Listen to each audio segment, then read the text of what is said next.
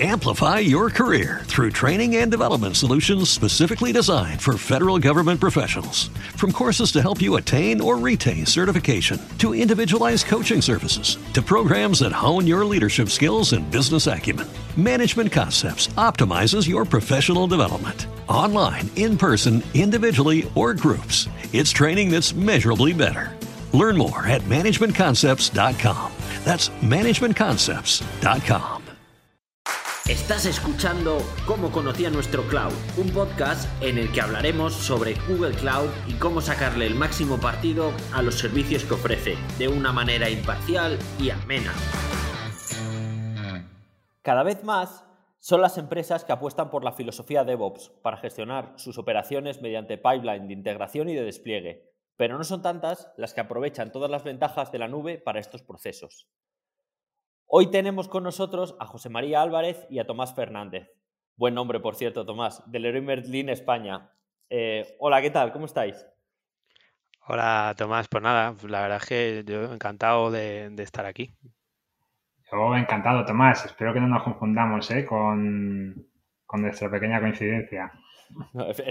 esperemos que no. Bueno, eh, tanto, tanto Chema como, como Tomás son, trabajan en Leroy Merlin España y han venido hoy aquí para hablar cómo y con qué herramientas hacen, hacen el CICD de una manera cloud native.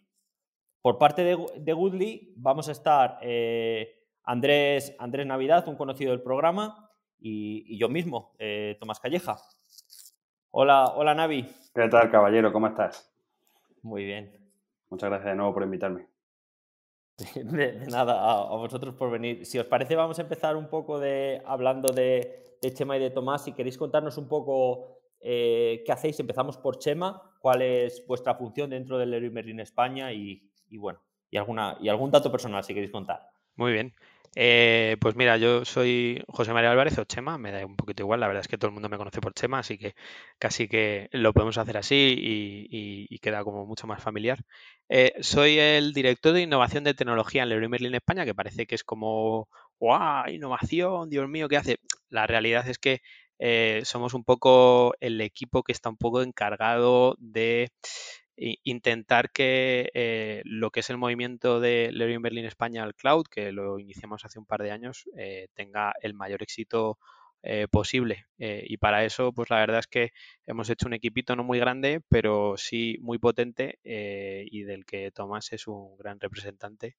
Y seguro que ahora cuando, cuando él nos cuente, nos cuenta un poquito sus cositas. Y bueno, por daros un dato, si queréis curioso o algo así, pues soy padre de mellizos, entonces eh, eh, justo cuando entré en la compañía, eh, mi mujer dio a luz y la verdad es que está siendo un reto aún mayor, porque si, ya de por sí el hecho del mundo tecnológico que está cambiando todo el rato es, un reto, eso hacerlo con dos niños pequeños es aún más todavía.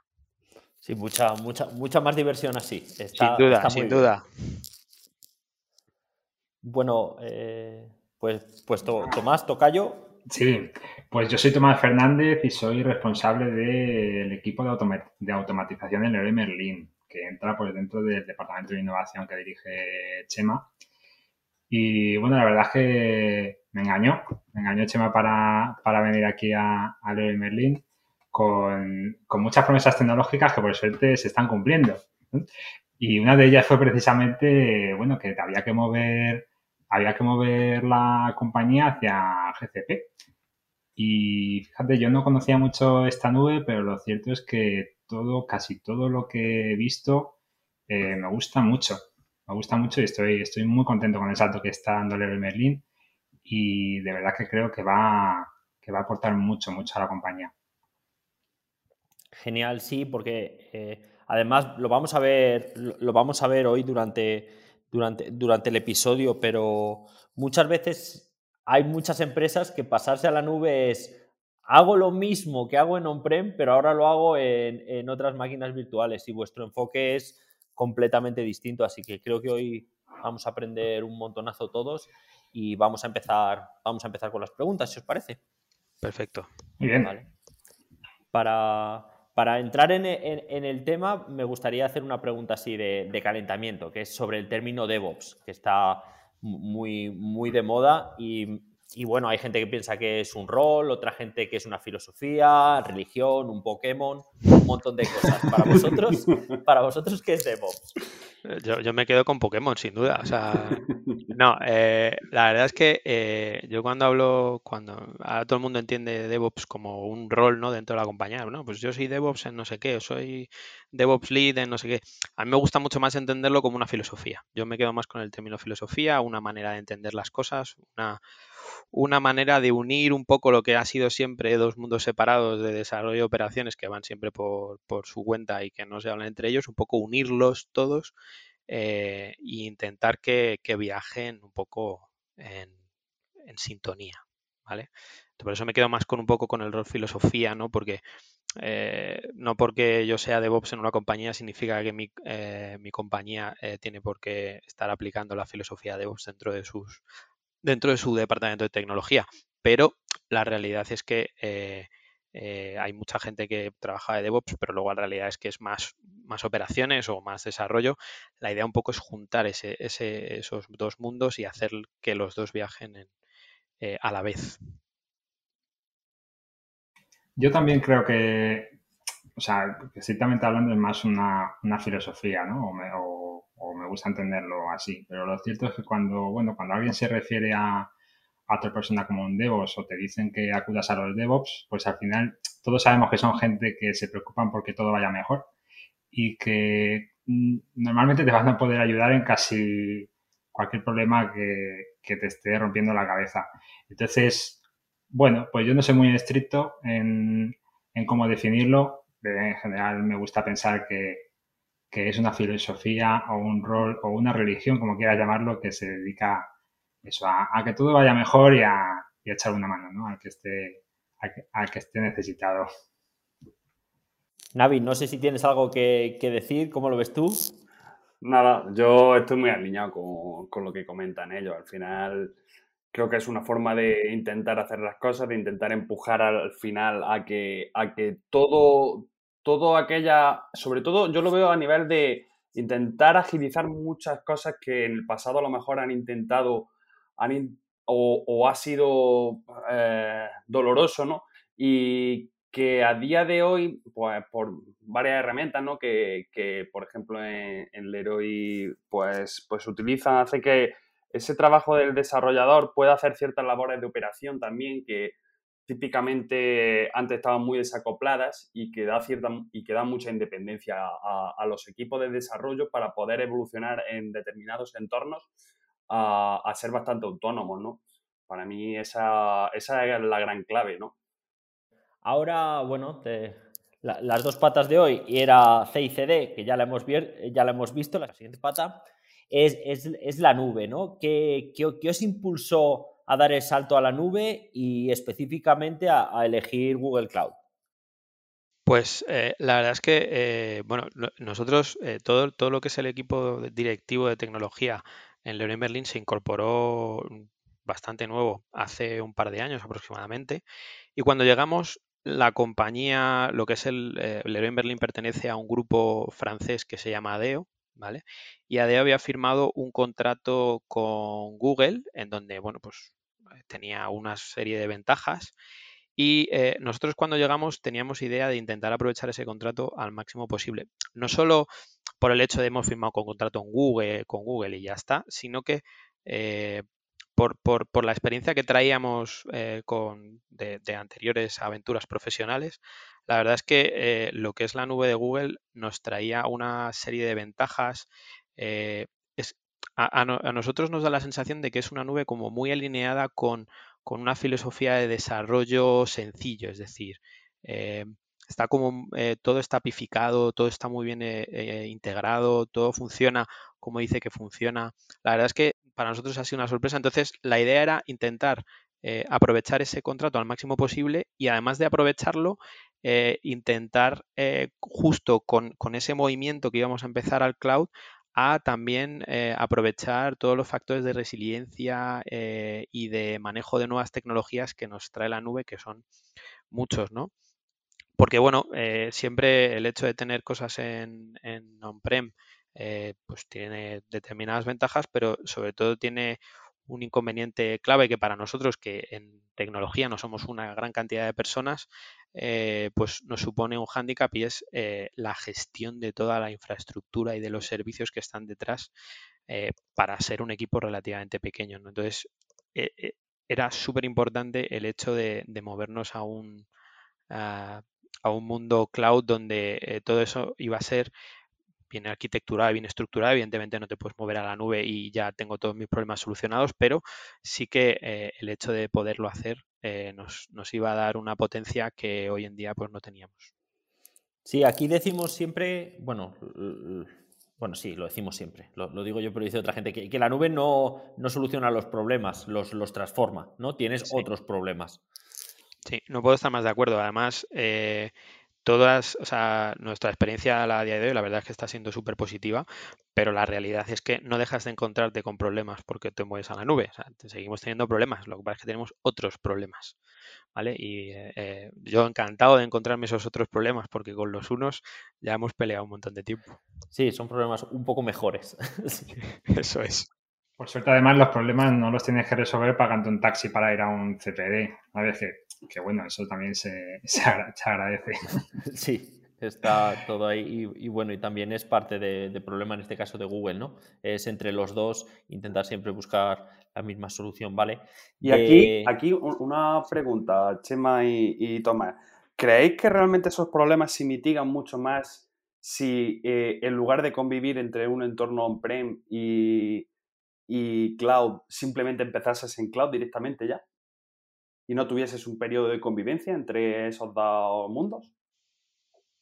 Por vuestra experiencia. ¿Quieres, ¿quieres contestar? Hombre, eh, yo creo que está clarísimo que, sí. Es decir, cuanto más empieces un proyecto eh, orientado a la nube, menos problemas te vas a, te vas a encontrar. Porque no es una cuestión de plantear eh, no es un mapeo de uno a uno lo que te llevas desde on-premise a la nube. Tienes que cambiar también la forma de pensar, ¿no? O sea, el paradigma tecnológico y de tus flujos, de tu tipo de mantenimiento, todo cambia. Si no tienes que, si no tienes un periodo de transición, eh, vas a tener muchos menos problemas. Si no tienes que adaptar lo que tienes abajo con lo que tienes arriba, vas a tener muchos menos problemas. El de Merlin, por ejemplo, que hemos podido diseñar eh, la plataforma de, GCP desde cero. Es cierto que tenemos un, on-premise, pero lo que es la nube no teníamos un legacy, no teníamos varios intentos ahí hechos a, medias, ¿no? Con, que han ido mejor, pero no, lo hemos podido pintar desde cero. Se ha notado que hemos, que, hemos conseguido una plataforma muy, que funciona muy bien y que da muy pocos problemas. Y eso lo puedes hacer gracias a que, a que tienes menos dependencias pues si tienes al final que convivir, eh, si la transición es muy dura, tienes que eh, tener servicios que viven en, los dos sitios, que tienen que tener en cuenta demasiadas cosas, al final los problemas se multiplican. Vale, justo hablando de servicios, me, gustaría que nos dijerais un poco cuáles son vuestros servicios que más utilizáis, los servicios favoritos dentro, dentro de Google Cloud, dentro de todo el marco que nos da de servicios. Pues dentro de, dentro de Google, eh, bueno, para, lo que sería nuestro área de innovación, nosotros somos eh, grandes usuarios, evidentemente, de Google Cloud Build, que es el servicio de CI, llamarlo así, serverless que ofrece Google eh, y gestionado, que la verdad es que está muy bien. Somos y, por supuesto somos grandes usuarios de, Google Kubernetes Engine, eh, que, de la cual nosotros estamos encantados. O sea, porque eh, nosotros veníamos en on-prem de tener eh, clusters de Kubernetes gestionados por nosotros y el salto a, a GKE ha sido súper sencillo y yo diría mm, algo que yo no había visto nunca, que es súper fácil. Ha sido como muy fácil y muy natural. Y no solo eso, que ya tú no te tienes que preocupar de gestionar el clúster, que, bueno, pues, ah, todo, todo el que aquel que ha instalado Kubernetes una vez sabe lo que es. Y, bueno, y cada vez estamos usando más tecnologías, pues como por ejemplo Cloud Run o Cloud Functions para, hacer eh, cosas eh, más en modo PaaS, eh, y por supuesto, usamos mucho, mucho Cloud SQL, mucho Memory Store. ¿Me dejo alguna, Tomás? Seguro que me dejo alguna. Mm, Dataflow, usamos mucho también. Mucho Dataflow, ¿verdad? Usamos muchos servicios. Claro, por lo que nos, decís sobre todo, os gustan mucho los, servicios gestionados y, serverless también hemos hablado un poco como Cloud Run, que eso, que si tenéis cargas en Kubernetes, pues además de poder usar la experiencia que tenéis, pues os permite moverlo de un lado a otro, no instantáneamente, pero bueno, de manera más sencilla que si fuera desde, desde otro, otro servicio. ¿Y, hay alguno que tengáis descartado, algún servicio que no os guste o que no entre dentro de vuestra filosofía o que os pueda dar un poco más de pereza? Nos ha dado un poquito, yo, creo que nos ha dado un poquito de pereza cuando hemos usado Datastor, ¿no? Quizá. Pero tampoco creo que, esté descartado. La verdad, descartado. Casi siempre buscamos, buscamos cuando, cuando se plantea una solución, buscamos si Google ofrece un servicio que, que lo solucione. Y si Google da, da un servicio que lo facilita, pues prácticamente nos tiramos de cabeza. O sea, así como hemos aprendido que cuanto, cuanto más gestionado esté, menos, menos problemas da. Vale, hablando ya de CICD, siempre, siempre que se habla de este tema sale antes, antes o después el famoso mayordomo, ¿no? Jenkins. Que es, es, es posible eh, vivir sin Jenkins? ¿Hay vida más allá de Jenkins? De, hecho, eh, cuando empezamos a idear un poco cómo íbamos a hacer el movimiento al cloud, cómo íbamos a hacer el CI y el CD en el cloud, etcétera, eh, una de las cosas que, nos planteamos Tomás y yo fue intentar prescindir de Jenkins. No porque Jenkins sea una tecnología que no nos guste o que pensemos que sea mala, al contrario pero sí que es cierto que queríamos subir un poco de tener que gestionar el propio Jenkins, ¿vale? Eh, entonces, eh, porque es verdad que Jenkins te permite hacer un montón de cosas, o sea, Jenkins hay herramientas para hacer casi cualquier cosa que se te ocurra, pero eh, también tiene un overhead de, gestión que parece que no, pero, pero te quita bastante tiempo. Nosotros queríamos intentar evitar ese overhead y por eso nos tiramos de cabeza a, Cloud Build eh, pero eh, la verdad es que cuando Tomás me lo propuso, em, mm, me pareció una idea genial y la idea es, usamos Cloud Build, pero intentando no separarnos mucho del mundo del contenedor, porque intentamos usar Cloud Build, pero no definiendo, eh, no definiendo pipelines al efecto dentro de Cloud Build, sino que lo que usamos es eh, imágenes multistage donde hacemos eh, la construcción dentro del propio Docker que se está ejecutando y corriendo dentro de, Cloud Build, pero ah, sí, que, sí que nos da la potencia de que mañana, ah, si Google decidiera cambiar Cloud Build eh, por, otra cosa, mientras que siga corriendo en contenedores, nos vale, ¿no? Pero, pero sí que queríamos independizarnos un poco del mundo de Jenkins y, de, y correr todo esto en, una, en algo que sea completamente gestionado. Es cierto que esta misma estrategia la podríamos haber aplicado a Jenkins, eh, pero básicamente nuestras razones eh, fueron un poco, un poco esas. Sí, también es cierto que al tener un papel en blanco es que te, eh, el papel en blanco en el sentido de que GCP mm, era un, horizonte abierto, te puedes permitir probar cosas nuevas. Y Spinnaker sabíamos que era una solución muy adaptada a la nube que se integraban muy bien eh, con, GCP, que se integraban muy bien con Kubernetes y, que de cara a operaciones nos iba a permitir hacer cosas muy sencillas, ¿no? Quizás ser un poco más desconocida. En Spinnaker es muy difícil encontrar gente que conozca, que conozca Spinnaker. De oídas mucha gente, pero, pero que haya sido siquiera usuario, eh, eh, poca. La verdad es que mm, nos, nos apetecía probar algo que se integrase muy bien eh, y que fuese un poco alineado con nuestra apuesta a 100% nube. ¿no? Y Spinac la verdad es que cumplía, cumplía esos requisitos. Así que entonces, por hacer un poco, para hacer un poco el resumen, ¿no? O sea, eh, para la parte de CI usamos Cloud Build y luego para la parte de, deployment usamos eh, Spinnaker. Eh, y bueno, seguro que tendremos tiempo para hablar de Spinnaker, que es, otro, es otra conversación casi.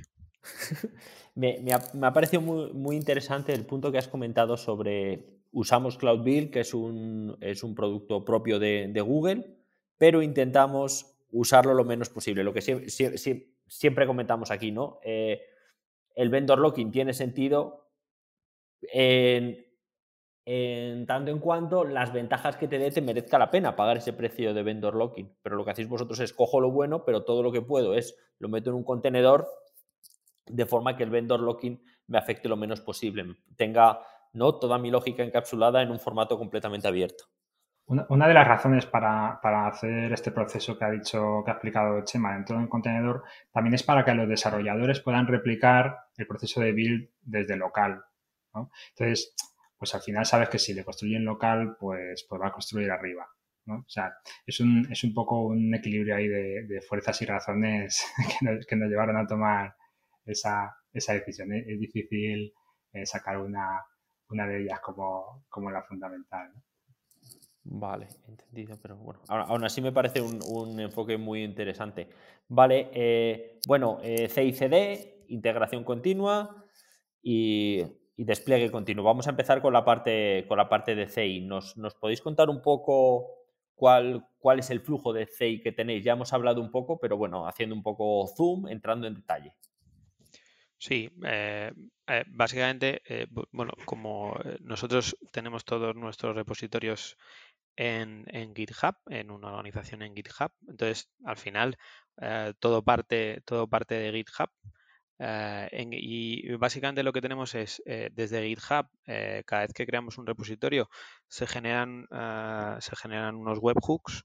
hay un, y en concreto hay uno que lo que hace es enviar la información de todos los commits que van ocurriendo en el repositorio hacia Google Cloud. Y eh, en Google Cloud, eh, antes, de, antes de llegar a desplegar o, realizar una construcción en, eh, en, Cloud Build, hemos generado unas pequeñas piezas que, a las que les dimos el nombre de G-Walker, que es un desarrollo interno nuestro, que lo que nos permiten un poco es ayudar a la orquestación y un poco todo lo que sería el metadato de construcción eh, que necesitamos obtener antes de llegar a la construcción en, Cloud Build.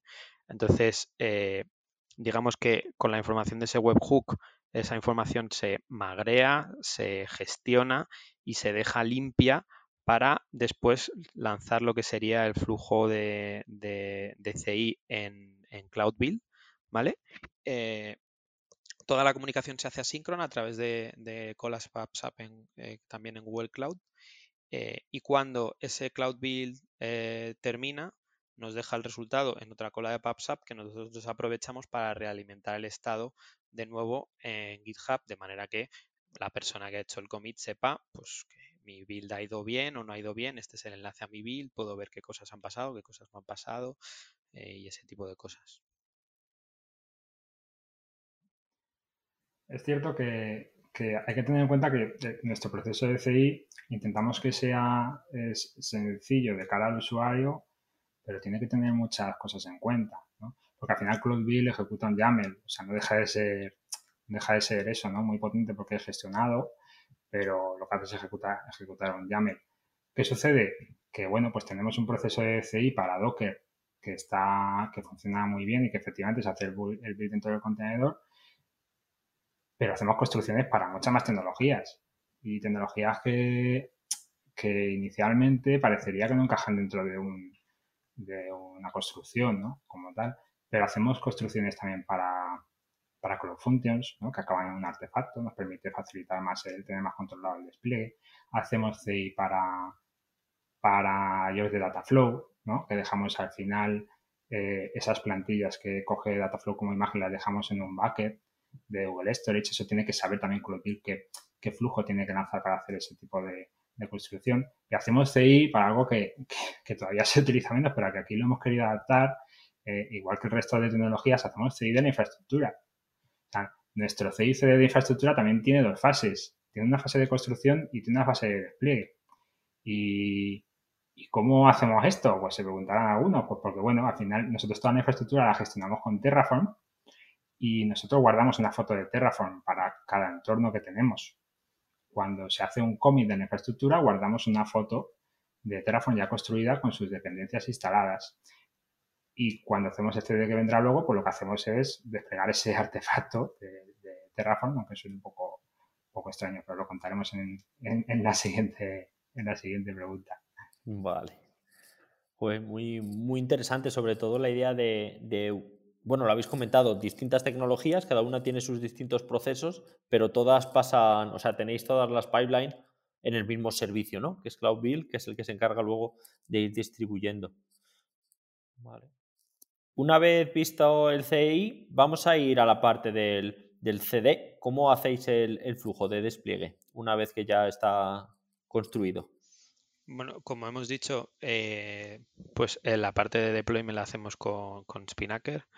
Em, básicamente, a día de hoy, lo que estamos haciendo es, eh, cada vez que hacemos una construcción de cualquier cosa, eh, de todas las cosas que construimos, que son unas cuantas, eh, eso termina en, una, en un topic en PubSub y a través de ese topic en PubSub retroalimentamos a Spinnaker. Spinnaker lo que hace es mirar si em, el, artefacto que le llega a través de ese topic le coincide con alguno de los pipelines que tenemos eh, desplegados en Spinnaker y en el momento en el que le coincide, automáticamente se lanza un despliegue. ¿vale?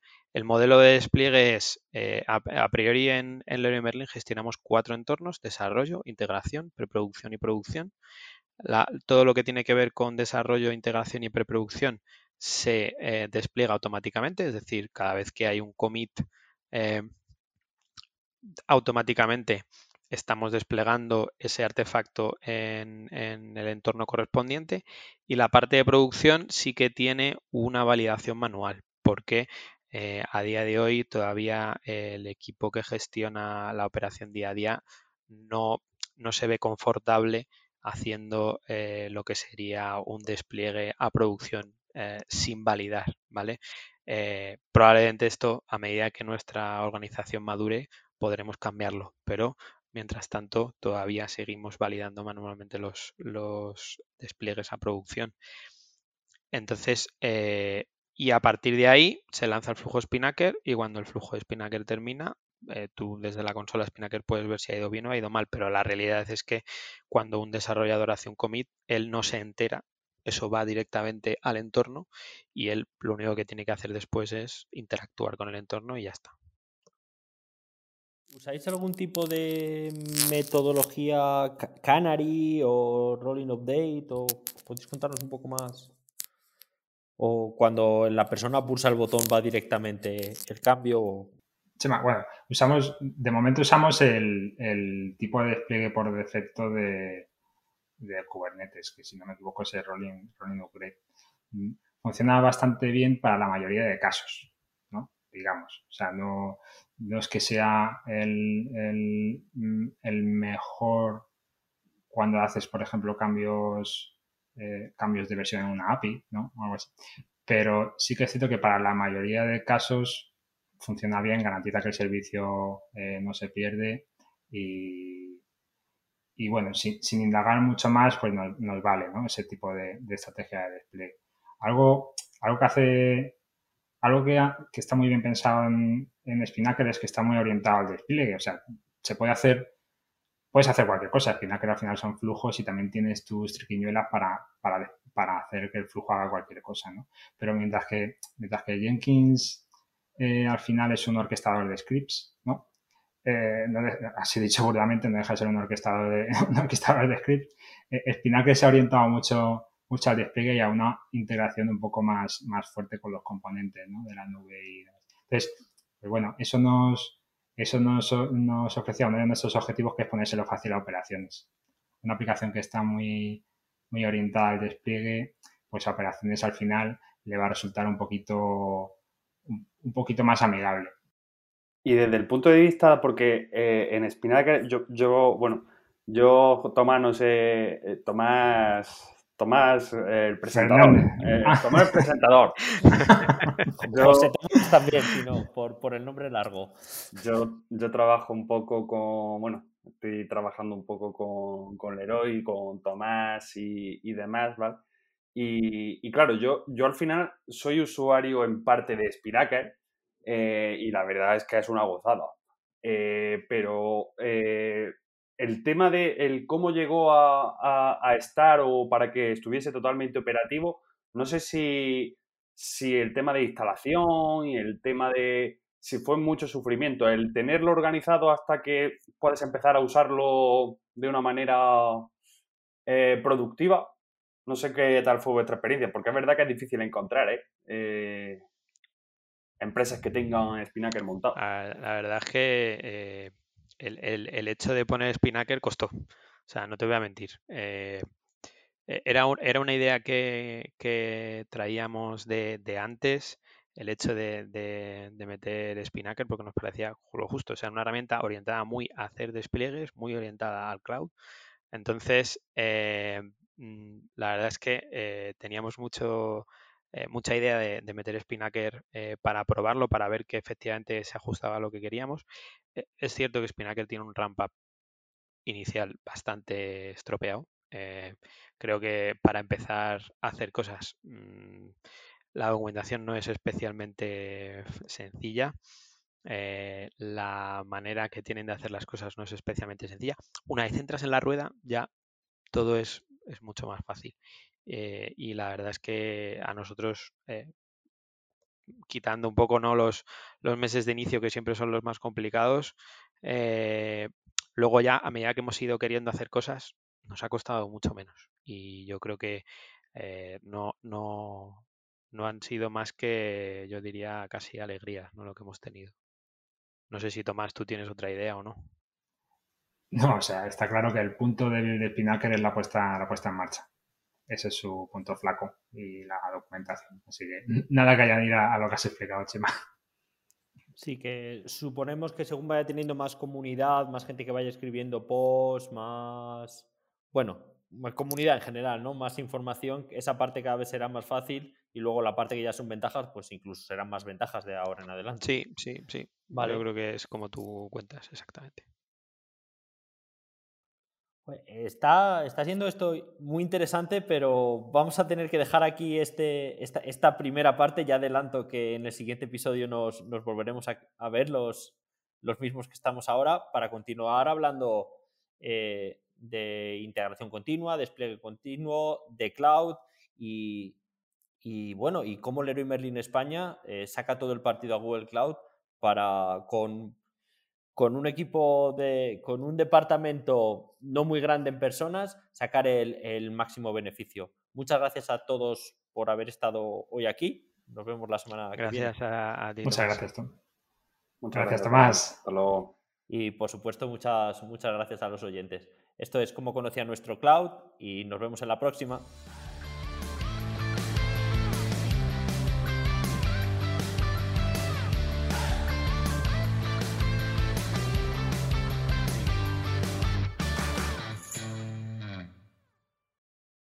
Amplify your career through training and development solutions specifically designed for federal government professionals. From courses to help you attain or retain certification, to individualized coaching services, to programs that hone your leadership skills and business acumen, Management Concepts optimizes your professional development. Online, in person, individually, or groups, it's training that's measurably better. Learn more at managementconcepts.com. That's managementconcepts.com.